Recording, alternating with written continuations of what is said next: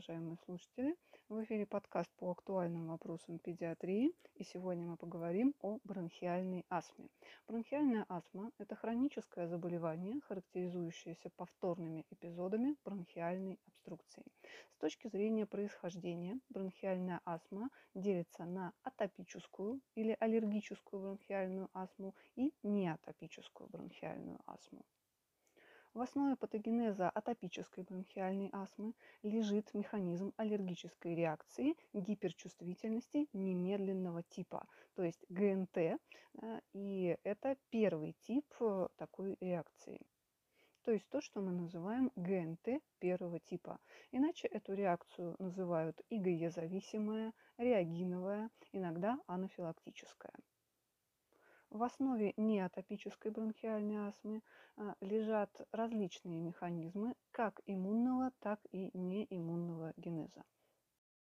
В настоящее время все более широкое распространение в клинической практике получает так называемая фенотипическая классификация бронхиальной астмы, то есть деление астмы на фенотипы да, или да, такие типы, в основе которых лежит сочетание генетических особенностей и влияние на макроорганизм в процессе антогенеза окружающей среды.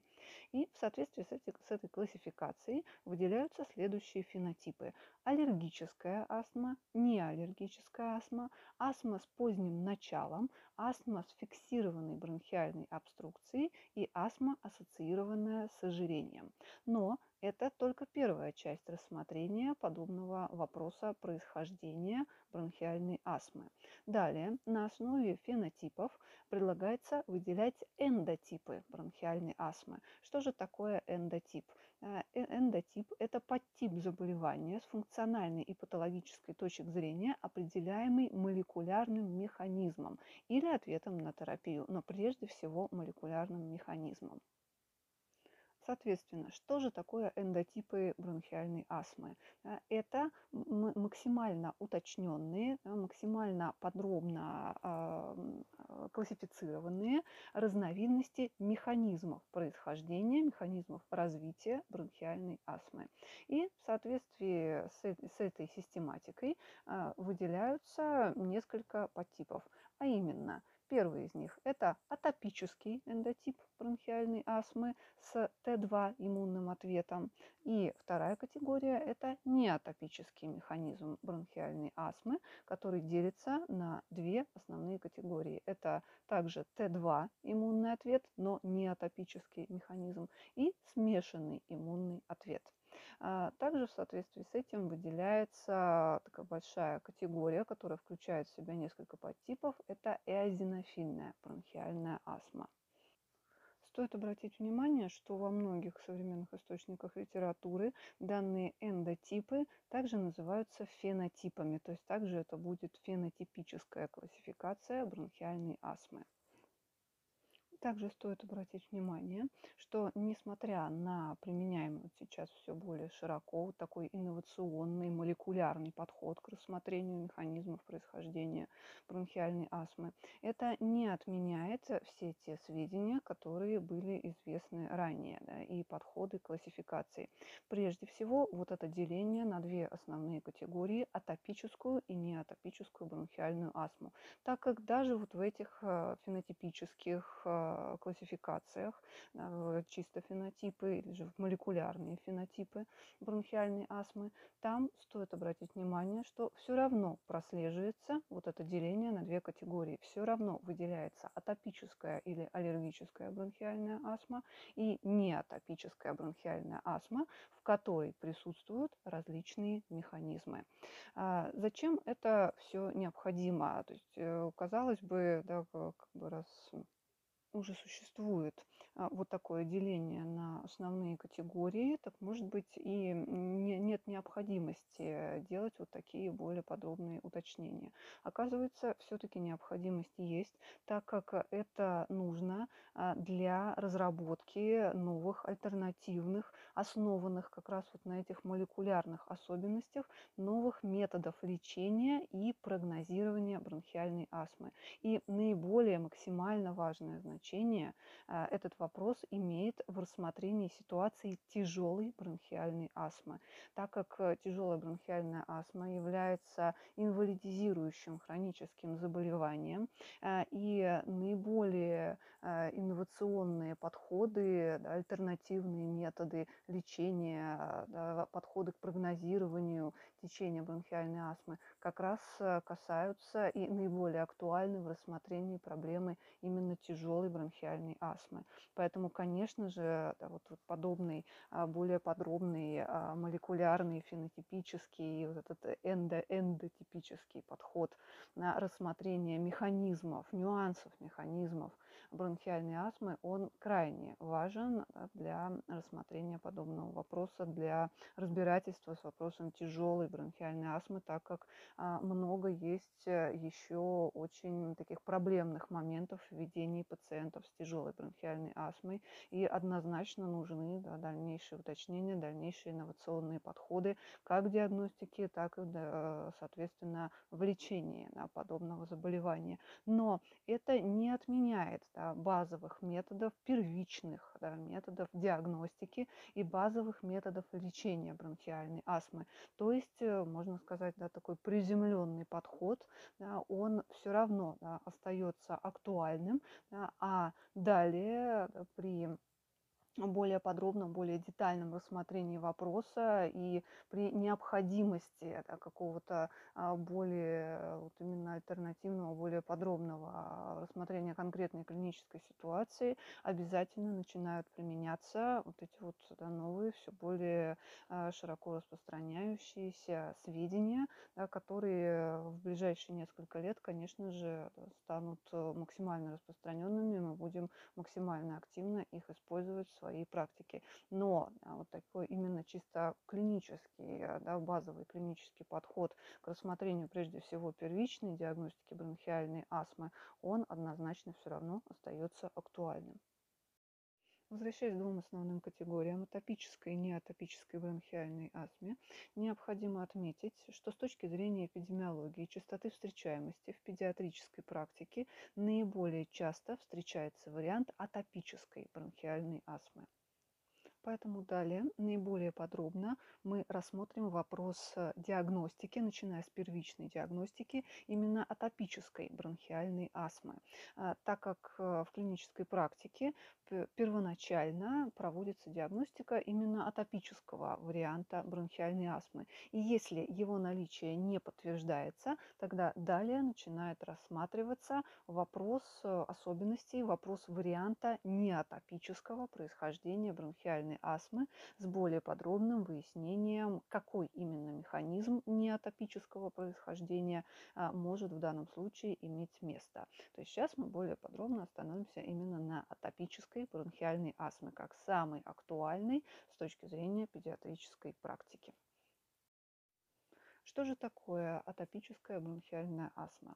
Это хроническое аллергическое заболевание, характеризующееся повторными эпизодами бронхиальной обструкции, в основе которого лежит иммунологически обусловленное воспаление клинической точки зрения в этиопатогенезе бронхиальной астмы выделяют две основные группы факторов риска развития и прогрессирования бронхиальной астмы. Это внутренние и внешние факторы. Что же такое внутренние и внешние факторы? Начнем с внешних. Внешние факторы – это те субстанции, которые э, находятся во внешней среде и определенным образом, действуя на макроорганизм, вызывают дебют, то есть первичное развитие симптоматики бронхиальной астмы, и в дальнейшем вызывают обострение бронхиальной астмы. А, что же это за факторы? Если говорить про атопическую бронхиальную астму, конечно же, первая, самая многочисленная, самая многообразная группа внешних факторов э, – это аллергены. А, прежде всего здесь рассматриваются респираторные аллергены, которые делятся на три основные группы. Это бытовые аллергены, куда входят домашняя пыль, клещи домашней пыли, библиотечная пыль э, и так далее. Далее пыльцевые аллергены, то есть это пыльца растений различного рода, различного происхождения, различных видов.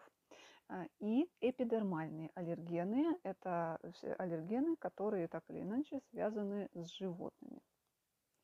Кроме таких классических белковых, а, э, именно аллергенных внешних э, провокаций, к внешним факторам относятся различные химические вещества, а именно табачный дым, промышленные химические соединения, находящиеся в окружающей среде, и различные другие полютанты, да, какие-то соединения.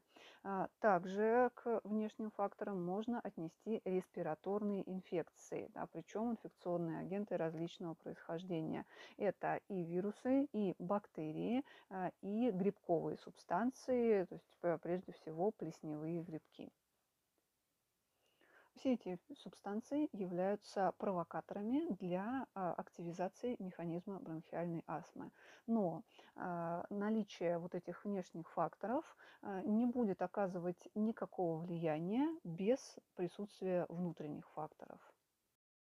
То есть особых изменений во внутренней среде макроорганизма, которые лежат в основе патогенеза бронхиальной астмы, и механизм действия которых активизируется под влиянием тех самых внешних факторов. К этим внутренним факторам относятся две основные категории, если мы рассматриваем атопическую бронхиальную астму. Это наличие атопии и наличие гиперреактивности бронхов. Рассмотрим каждый из них. Что же такое атопия? Атопия – это генетически обусловленная особенность иммунной системы, ее способность развивать реакцию гиперчувствительности немедленного типа.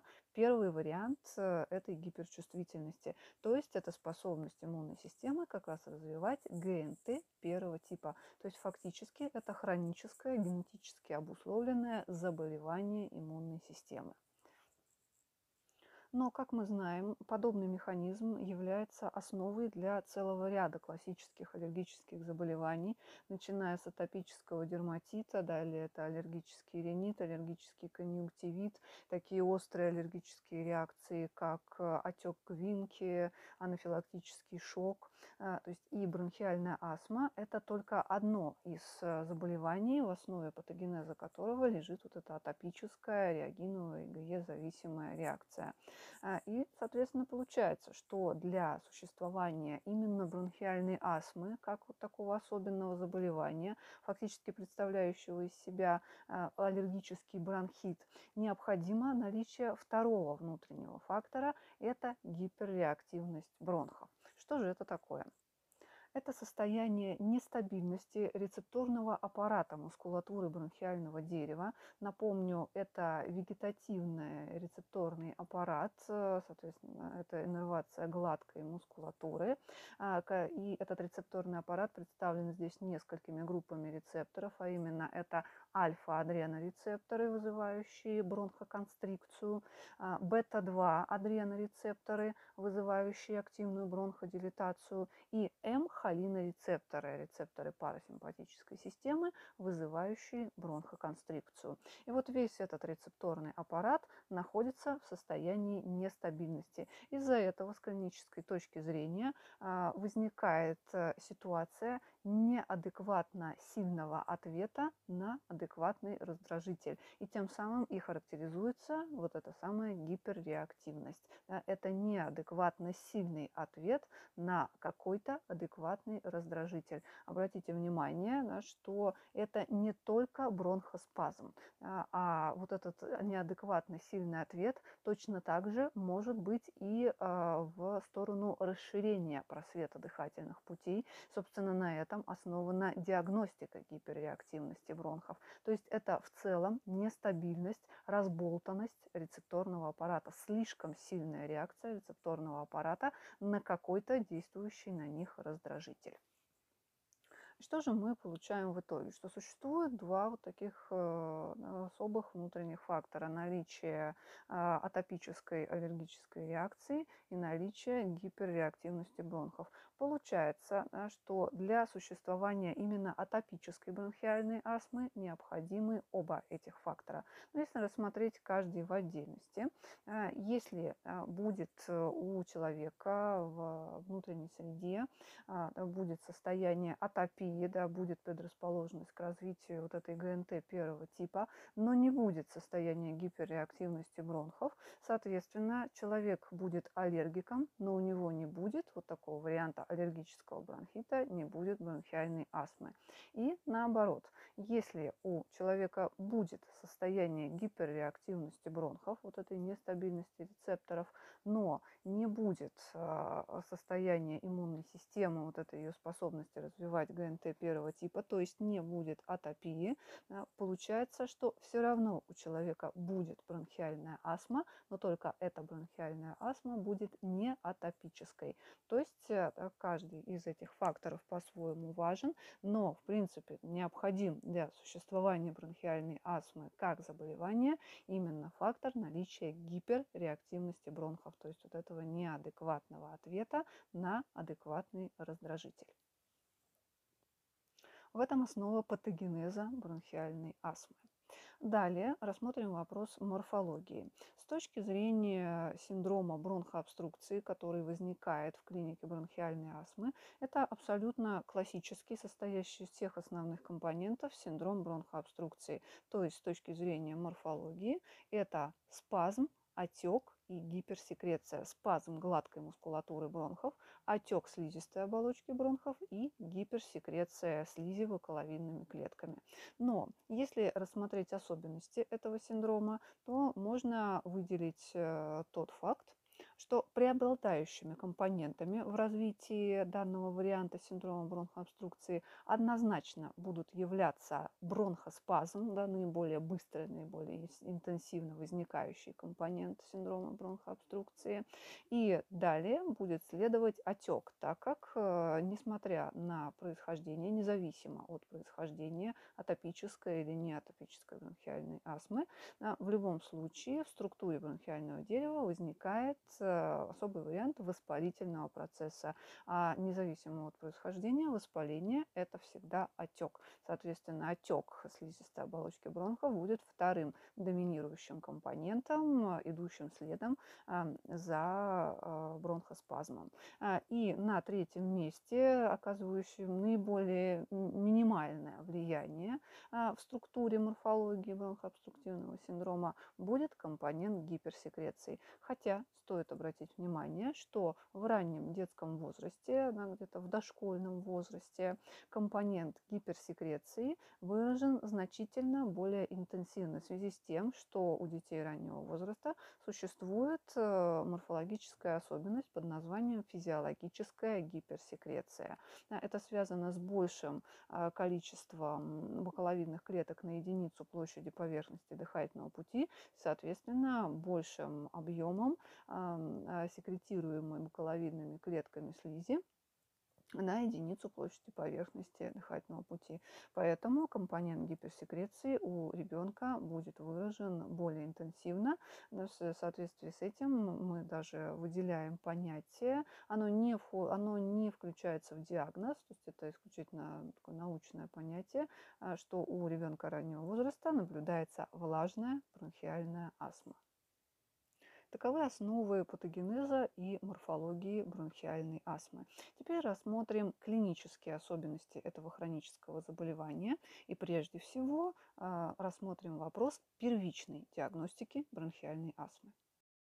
Как уже упоминалось ранее, бронхиальная астма представляет из себя бронхит.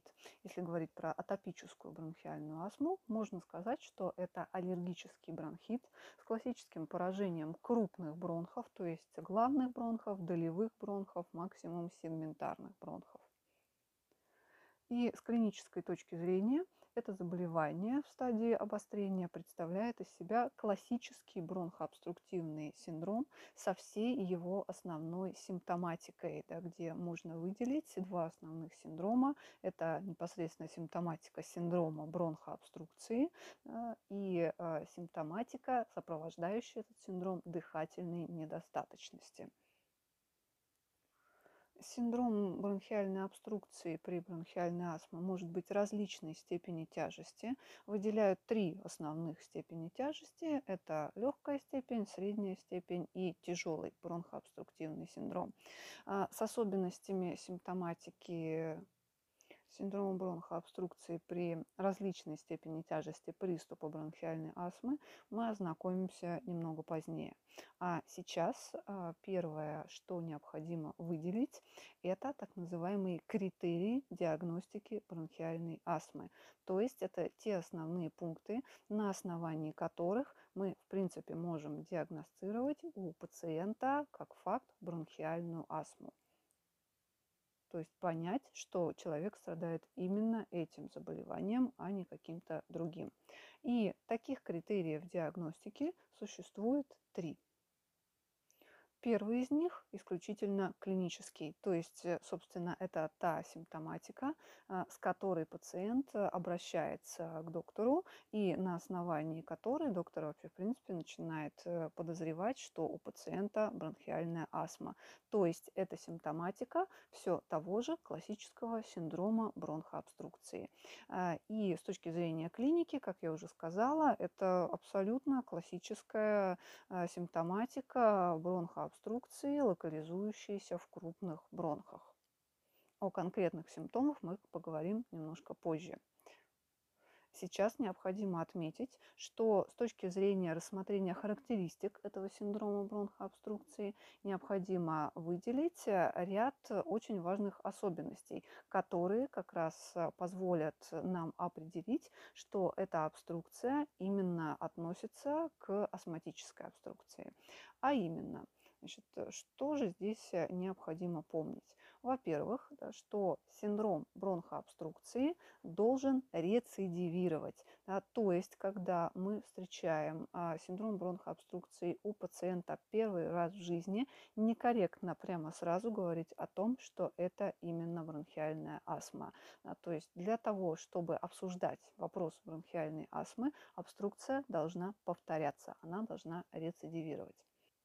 Второй важный э, критерий, важная особенность э, а, этого синдрома бронхообструкции – то, что обструкция полностью обратима. То есть, когда синдром бронхообструкции купируется, то есть, когда бронхиальная астма входит в состояние ремиссии, а, у пациента не остается абсолютно никаких симптомов, которые говорят о том, что у него такое хроническое заболевание, как бронхиальная астма.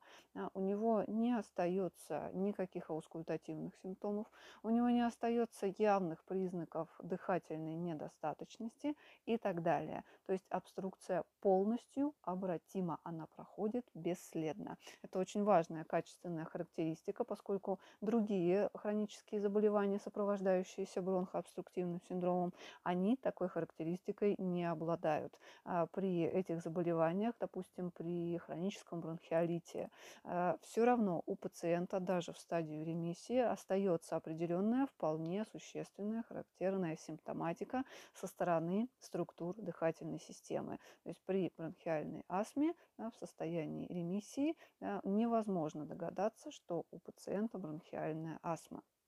В этом очень важная характерная особенность этого бронхообструктивного синдрома – полная обратимость.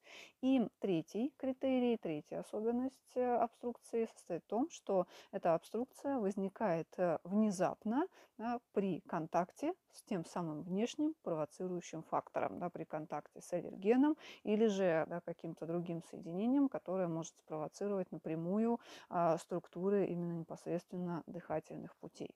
А, то есть да, вот эта внезапность возникновения возникновения, это тоже является особенностью именно развития астматической обструкции. То есть чисто вот такой вот клинический критерий, относящийся к особенностям синдрома бронхообструкции, которые необходимо выяснить. А, второй и третий критерий диагностики бронхиальной астмы по сути представляют из себя выявление наличия уже ранее обсужденных внутренних факторов, то есть наличие атопии и наличие гиперреактивности бронхов. Как же выявить наличие атопии?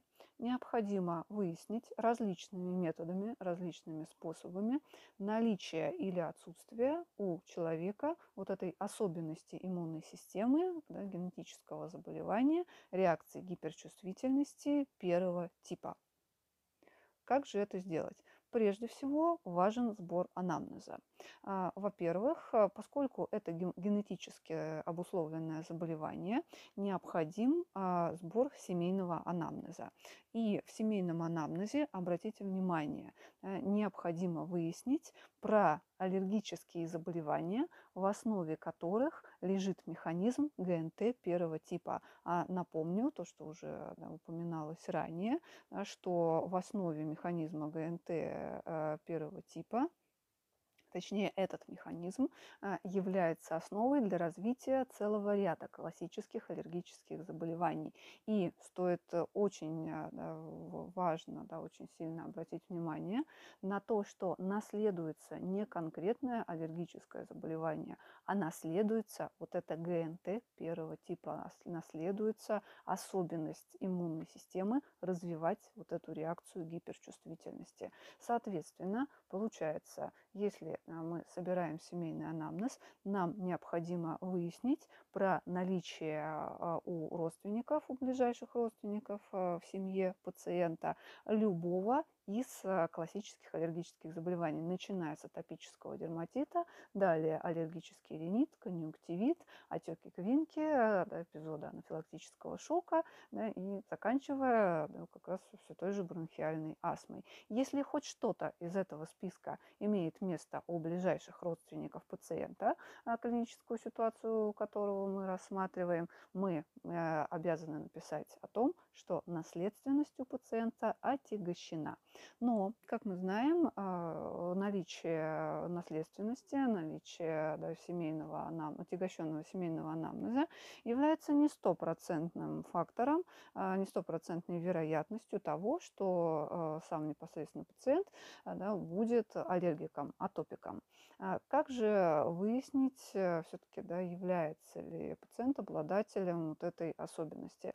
В этом нам поможет следующий пункт анамнеза это вопрос выявления так называемого атопического марша у пациента. Что такое атопический марш? Это последовательный каскад с течением времени прибавляющихся симптомов все тех же различных аллергических заболеваний, в основе патогенеза которых лежит ГНТ первого типа. То есть э, фактически да, это различные проявления одного и того же заболевания.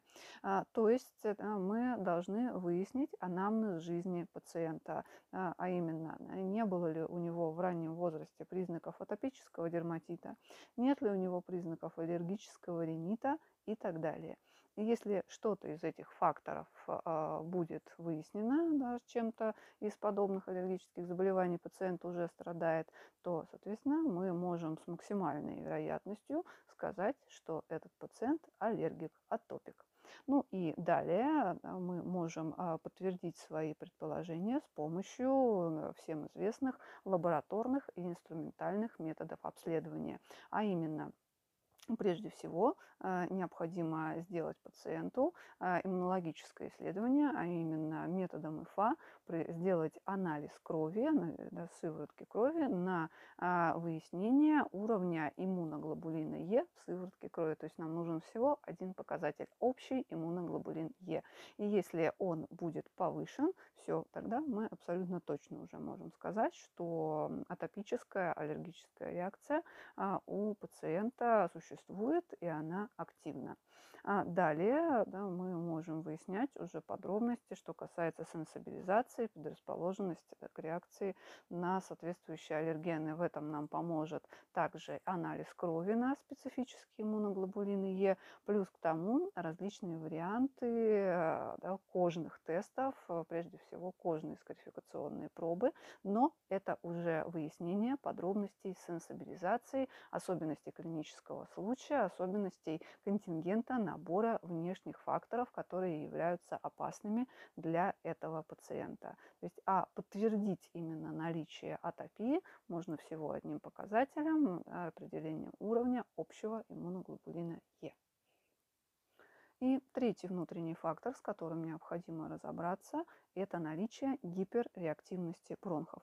В этом нам поможет инструментальное исследование, исследование под названием «Функция внешнего дыхания», которое на сегодняшний день мы можем провести в двух основных вариантах. Это более специализированное исследование, проводящееся в условиях специализированного кабинета функциональной диагностики. Это спирометрия да, с использованием прибора, да, спирометра, спирографа. А, и а, более простой вариант – это пик-флоуметрия с использованием прибора пик-флоуметр. И в обоих этих исследованиях а, нам необходимо выяснить всего один параметр. Нас интересует всего один параметр, собственно, наиболее важный параметр, а, который а, используется в рассмотрении вопроса бронхообструкции, да, вот этого состояния сужения просвета бронхов. А именно, в случае спирометрии это объем форсированного выдоха первую секунду ОФВ1, который измеряется в литрах в минуту, объем форсированного выдоха в первую секунду и литры в минуту. А, и в случае исследования пик-флоуметрии мы получаем, собственно, всего один показатель при а, этом исследовании. Это пиковая скорость выдоха, ПСВ. Это абсолютный эквивалент ОФВ1, то есть ОФВ1 равно ПСВ, и то и другое литры в минуту. И каким же образом выяснить на основе этих параметров наличие гиперреактивности? Нам нужно выяснить наличие вот этого неадекватно сильного ответа на адекватный раздражитель. А, в данном случае при первичной диагностике у нас э, есть проблема а, того, что а, у пациента и так имеет место синдром бронхообструкции, у него есть нарушение да, состояния проходимости бронхов, нарушение самочувствия, и мы ни в коем случае не имеем права это состояние еще больше ухудшать.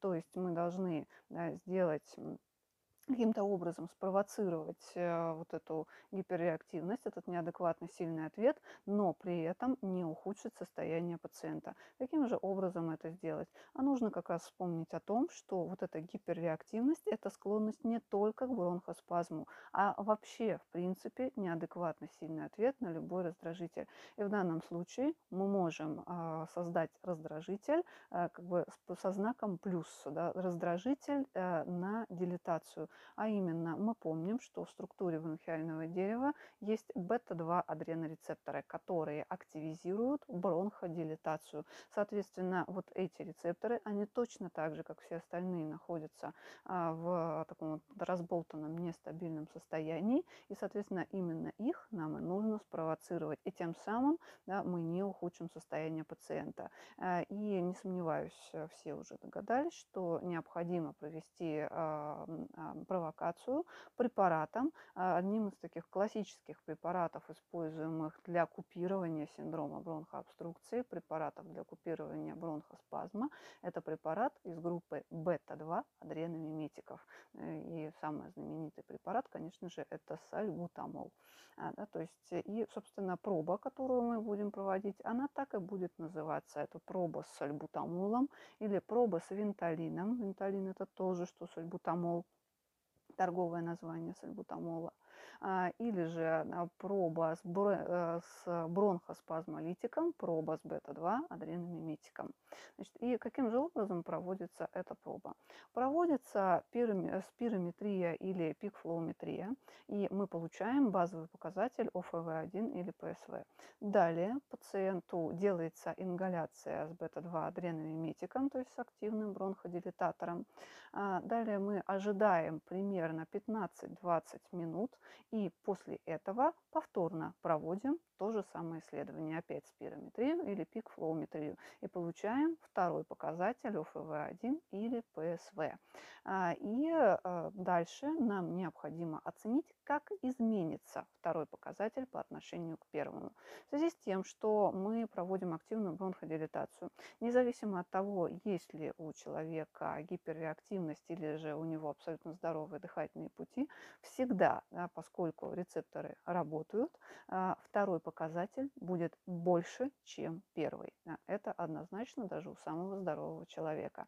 Но да, нам получается важный вопрос, насколько второй показатель стал больше, чем первый.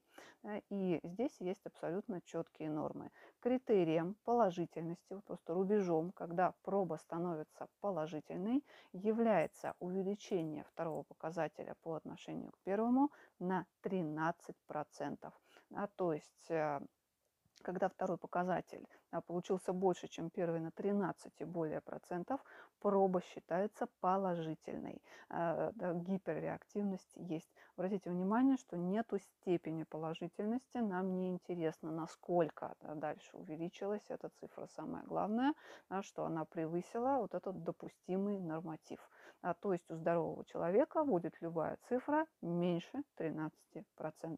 И а, если проба считается положительной, а, значит, мы выявили гиперреактивность бронхов. Последний момент, который здесь э, необходимо знать, это то, что в состоянии ремиссии бронхиальной астмы э, возникает э, максимальная стабильность рецепторного аппарата. В этом суть ремиссии бронхиальной астмы, такого вот хронического заболевания. И особенность состоит в том, что вот такая проба с бронхоспазмолитиком в состоянии ремиссии бронхиальной астмы будет отрицательной. То есть только в период обострения, в приступный период бронхиальной астмы, а у нас эта проба будет положительной. Соответственно, если мы проводим обследование пациента в состоянии ремиссии, нам необходимо спровоцировать вот эту гиперреактивность. Для этого существует целый ряд провокационных проб.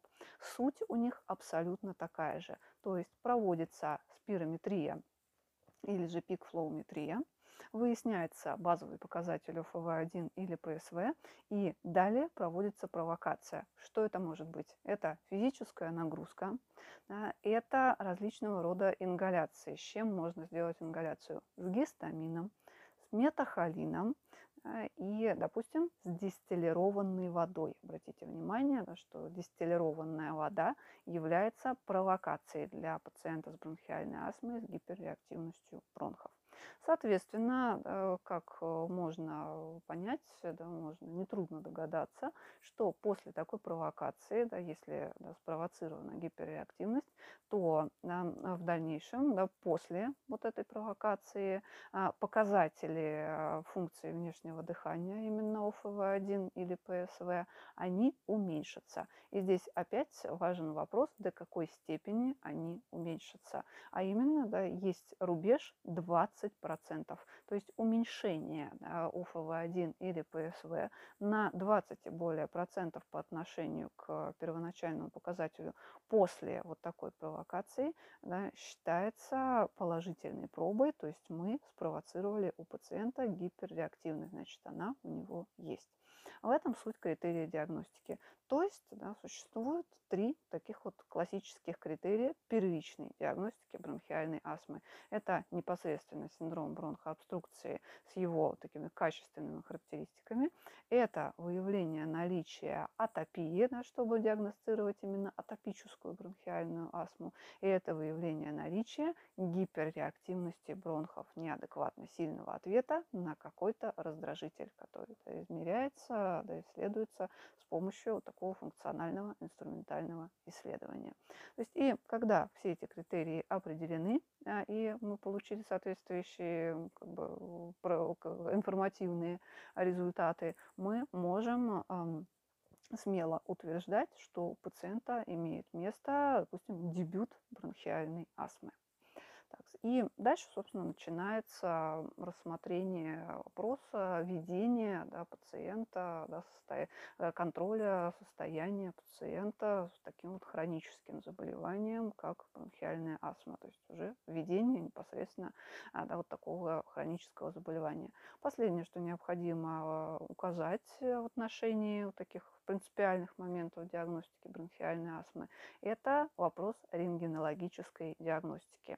А, что здесь важно? Есть очень интересная особенность, состоящая в том, что обязательно необходимо провести рентгенологическое исследование, сделать обзорную рентгенограмму органов грудной клетки только при диагностике дебюта бронхиальной астмы, поскольку необходимо помнить, что бронхиальная астма – это одно из более чем 100 заболеваний, сопровождающихся синдромом бронхообструкции. Поэтому э, в структуре дифференциального диагноза на таких многообразных э, заболеваний, э, так как вот заболевания, сопровождающиеся обструкцией при первичной диагностике бронхиальной астмы, конечно же, необходима рентгенограмма просто для исключения да, каких-то других заболеваний, для которых тоже характерна обструкция, которые могут скрываться вот под этой, казалось бы, максимально понятной клиникой бронхиальной астмы. Далее, когда пациент даже поступает в стационар да, с очередным приступом бронхиальной астмы, с классической симптоматикой бронхиальной астмы, да, с, при абсолютно понятных обстоятельствах возникшем а, приступе, а, и, то есть абсолютно с, клинич, с клинико-анамнестической точки зрения все ясно, да, в такой ситуации абсолютно официально возможно обзорную рентгенограмму грудной клетки не делать. То есть это официально не показано, потому что абсолютно понятно, что мы там увидим. Мы увидим классическую диффузную двустороннюю как бы, картину бронхообструктивного синдрома, а именно равномерную диффузную двустороннюю гипервоздушность легочной ткани, то есть типичный признак, рентгенологический признак бронхиальной обструкции. В этом суть первичной диагностики бронхиальной астмы. В следующем выпуске нашего подкаста мы рассмотрим вопрос дальнейшего ведения пациентов с таким хроническим заболеванием, как бронхиальная астма, а, и а, варианты особенности терапии бронхиальной астмы. Оставайтесь с нами.